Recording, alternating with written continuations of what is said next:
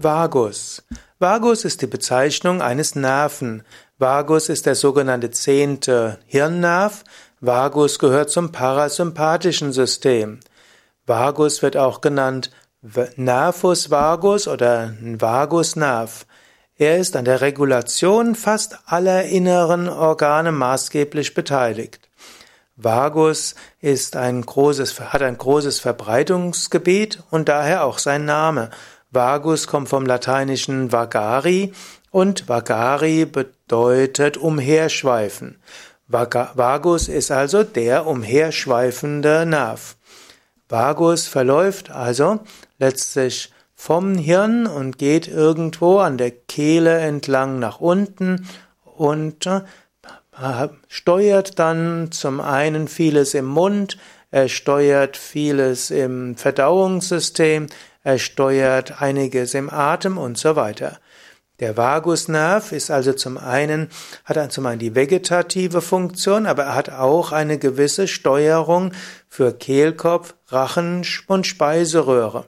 Vagusnerv übermittelt auch Geschmacksempfindungen vom Zungengrund. Und er hat auch einiges zu tun mit den Berührungsempfindungen im Rachen, im Kehlkopf und er ist auch Teil des äußeren, hat auch etwas zu tun mit dem äußeren Gehörgang. Aber insbesondere in den inneren Organen hm, werden auch sensible Fasern erreicht und so werden auch Reflexe übermittelt.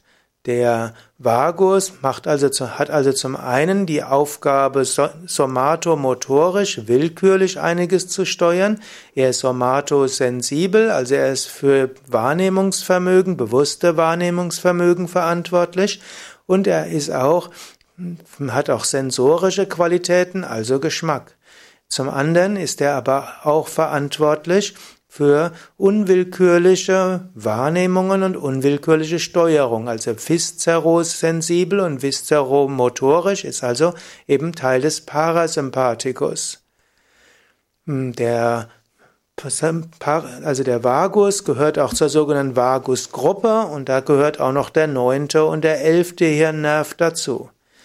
Vagusnerv hat insbesondere aber die Steuerung hat insbesondere als Funktion die Steuerung eben der Bauchorgane und auch des ganzen parasympathischen Nervensystems. Damit hängt er mit dem Aktivierungslevel und Deaktivierungslevel zusammen. Wenn der Vagusnerv nicht so gut funktioniert, dann kann der Mensch leichter unter Stress leiden. Es gibt auch die, natürlich die sogenannte vegetative Dystonie. Und das heißt, dass der Mensch irgendwo in seinem vegetativen System gestört ist, was oft dann eben auch heißt, dass der Vagusnerv nicht richtig funktioniert. Yoga und Vagusnerv. Manchmal sagt man, dass verschiedene Aspekte des Yoga eben auf den Parasympathikus wirken und den Sympathikus. Wenn wir Yoga-Entspannungstechniken machen, zum Beispiel Tiefenentspannung und Meditation, dann führt das dazu, dass der Sympathikus reduziert wird und der Parasympathikus aktiviert wird. Das führt dann dazu, hm, dass verschiedene Körpersysteme runtergefahren werden. Und dazu gehört zum, auch die Stimulierung des Vagusnerv und damit eine Reduktion der Atmung, eine Entspannung im Bauchraum und insbesondere gehört auch dazu, dass das Verdauungssystem besser funktioniert und dass die Verdauung in Gang gebracht wird. Vagusnerv wird auch aktiviert und harmonisiert und es wird eine Wirkung auf den Vagusnerv ausgeführt mit den verschiedenen Kehlmudras. Es gibt zum Beispiel das kleine Kechari Mudra, das große Kechari Mudra, Jalandhara Bandha, Jiva Bandha, hm, die alle eine Auswirkung haben auf den Vagusnerv. Auch Fisch und äh, Schulterstand, auch äh, Übungen wie Pflug und damit auch bewusste äh, Achtsamkeitslenkung auf die, den Kehlbereich hat auch alles eine Auswirkung auf den Vagusnerv. Und so könnte man sagen, ein Teil der Wirkung des Yoga ist erklärbar durch die Wirkung auf den Vagusnerv. Also der Vagusnerv, ein wichtiger Nerv gerade auch für Entspannung und für das vegetative System.